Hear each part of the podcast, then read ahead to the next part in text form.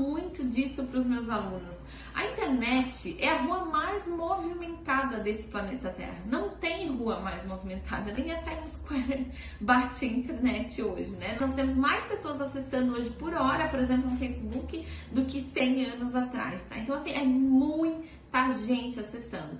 E eu falo, para mim, o Instagram é como se fosse um shopping a céu aberto que está nessa rua mais movimentada que a gente tem, que é a internet.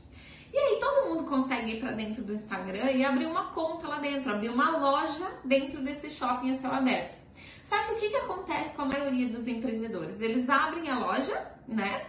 E aí tem dias que eles estão afim de ir lá para vitrine, colocar produtos lá. Tem dias que eles têm vontade de pegar aqui o celular e gravar para atender o cliente. E tem dias que.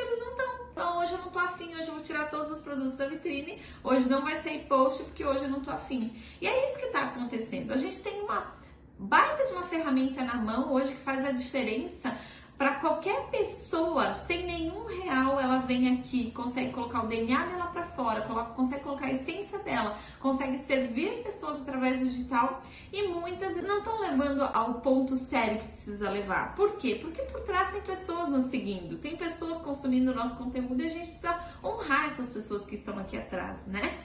Então, assim, ó, eu, Josi, cuido do meu Instagram todos os dias. Ah, Josi, mas você vive de Instagram? Não, eu uso essa ferramenta para levar o meu propósito para fora. Mas eu hoje tenho outras ferramentas que eu também administro.